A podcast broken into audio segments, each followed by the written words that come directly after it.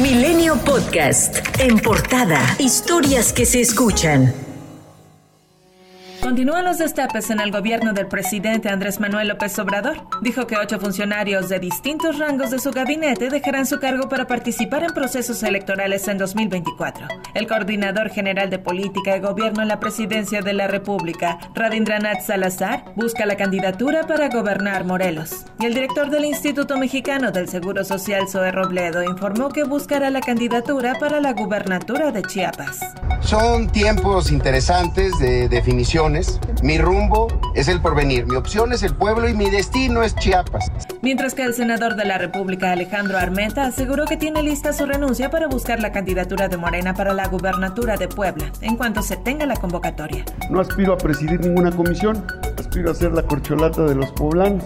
Así es que no voy a presidir ninguna comisión, me voy a dedicar a caminar en Puebla como lo he hecho durante 33 años y em, eso voy a hacer. Recordemos que el diputado federal Ignacio Mier también buscará la candidatura a la gubernatura de Puebla. Y Claudia Sheinbaum dio a conocer que ahora que dejará el cargo para contender por la candidatura a la presidencia de la República, quien quedará al frente de la jefatura de gobierno de la Ciudad de México será su actual secretario de gobierno Martí Batres. Martí Batres es un hombre honesto, conoce la Ciudad de México.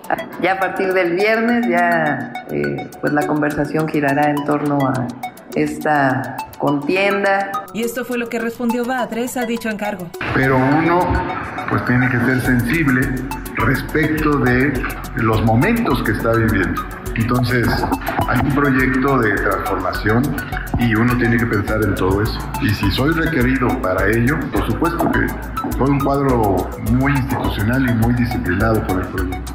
Y estoy conforme, no solo estoy conforme, estoy feliz. También se dio a conocer que el secretario de Seguridad, Omar García Harfuch, asumirá la coordinación de todo el sector de justicia del gobierno capitalino.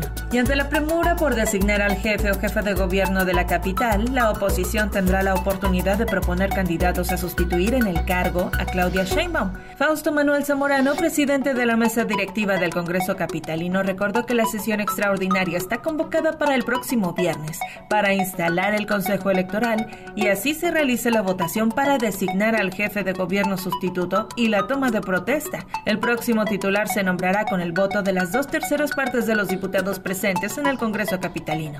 No obstante, recuerdo que aunque Morena es mayoría, por sí solo no cuenta con el suficiente número de votos para alcanzar la votación absoluta. La jefa de gobierno fue despedida con flores y aplausos por elementos de la policía capitalina durante el informe de seguridad 2019-2023, en donde aseveró que la seguridad es fruto de la justicia, mientras que dio a conocer que en delitos de alto impacto se presentó una reducción del 58%. En las redes sociales hay un video que registra el momento en que Claudia Sheinbaum y Alfonso Durazo tuvieron un encontronazo el domingo pasado durante la reunión del Consejo Nacional de Morena. La jefa de gobierno le dijo al gobernador de Sonora que ya se cansó y dijo que donde ella llegue se le respeta. Gerardo Fernández Noroña, que en ese momento se encontraba a un lado de la jefa de gobierno, dio una explicación del reclamo de Sheinbaum a Durazo. Yo llegué solo, solo y Claudia hizo lo mismo porque eso fue lo que nos dijo Mario Delgado. Mario Delgado más dijo que íbamos a hablar y no cumplió su compromiso. Se acercó a Alfonso Durazo a saludarla y le empieza a reclamar el que hayan, la hayan eh, hostilizado en el ingreso. Durazo dice, es que no, no hay acuerdo, no hay acuerdo, pero él era el responsable del Consejo Nacional y se nos había planteado esta condición de que llegáramos solos. Era Porra que llevó Marcelo y Porra y el otro que llevó Porra fue Ricardo Monreal. Por cierto que Gerardo Fernández Noroña aseguró que él será la gran sorpresa y que ganará la contienda por la candidatura presidencial de Morena. Yo creo que voy a ser la gran sorpresa. Yo creo que están subestimándome y mientras me subestimen yo se los agradezco porque puedo caminar con mayor tranquilidad. Reitero, ya que vean cómo están las cosas, este, me va a empezar a llover. No es que en mi caso, por más que le busquen, no, no o sea, lo único que me pueden acusar es de empobrecimiento explicable. O sea, no, no, no tengo yo nada que me puedan cuestionar. Mario Delgado, dirigente nacional de Morena, sostuvo que Jacob Polemski no puede registrarse como aspirante a la candidatura del partido.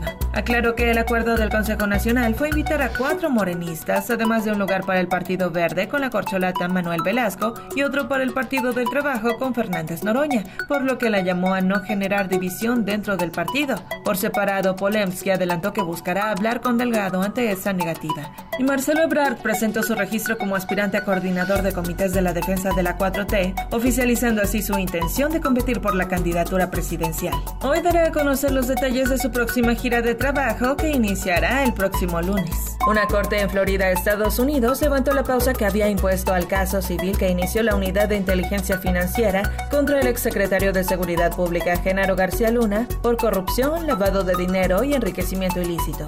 El caso ahora podrá seguir su curso. El coordinador del PRI en la Cámara de Diputados, Rubén Moreira, exigió al gobernador de Nuevo León, Samuel García, cesar los actos de acoso, represión y abuso de poder contra la diputada local Perla de Los Ángeles Villarreal y su familia. Señala que el gobierno ha emprendido operativos para cerrar negocios de personas cercanas a la diputada, provocando que más de 2.000 personas perdieran su trabajo y cerca de 10.000 más fueran afectadas de manera indirecta. En Sinaloa, la toma del Aeropuerto Internacional de Culiacán rebasó las 30 horas Productores agrícolas exigen el precio de garantía de 7 mil pesos por tonelada de maíz y 8 mil para la de trigo. Por este bloqueo, tan solo este miércoles se cancelaron 57 vuelos, con 7.437 pasajeros afectados. Usuarios que no tienen hotel están varados. Otros han tenido que desplazarse a Los Mochis y Mazatlán para buscar un vuelo. Algunos más intentaron cambiar la fecha de salida. El gobernador de Sinaloa, Rubén Rochamoya, volvió a hacer el llamado a los productores a no afectar a los usuarios del aeropuerto y los invitó a que vayan juntos a protestar contra Gruma, Cargill y Minsa, a quienes señaló como los verdaderos responsables. Tras el llamado, la organización civil estadounidense American Society of Mexico respondió calificando sus palabras como irresponsables y pidieron una rectificación. Continúan las altas temperaturas en el país. El Servicio Meteorológico Nacional informó que estados como Nuevo León, Coahuila, Sinaloa y Tamaulipas se enfrentan a temperaturas mayores a los 45 grados, mientras que otros 18 estados están entre los 40 a 45. En Veracruz, habitantes llevan tres días sin energía eléctrica, por lo que no pueden encender ventiladores ni aire acondicionado. Además, dos personas murieron derivado de un golpe de calor mientras que en Tabasco se registró la muerte de siete personas, de ellas una familia de tres integrantes que dormía en su auto utilizando el aire acondicionado por la falta de luz en su hogar. El director del sistema de transporte colectivo Metro, Guillermo Calderón, descartó que la avería en la estación Pantitlán, que generó caos en el oriente de la Ciudad de México el 13 de junio, haya sido ocasionada por el influjo de alcohol. La conductora que impactó el aparato de vías con un convoy fue sometida a una prueba de alcoholemia. Aseguró que el incidente se debió al caso omiso de la señalización en la zona de maniobras de la terminal, es decir, a un error humano. Sin embargo, destacó que los peritajes siguen llevándose a cabo. Milenio Podcast.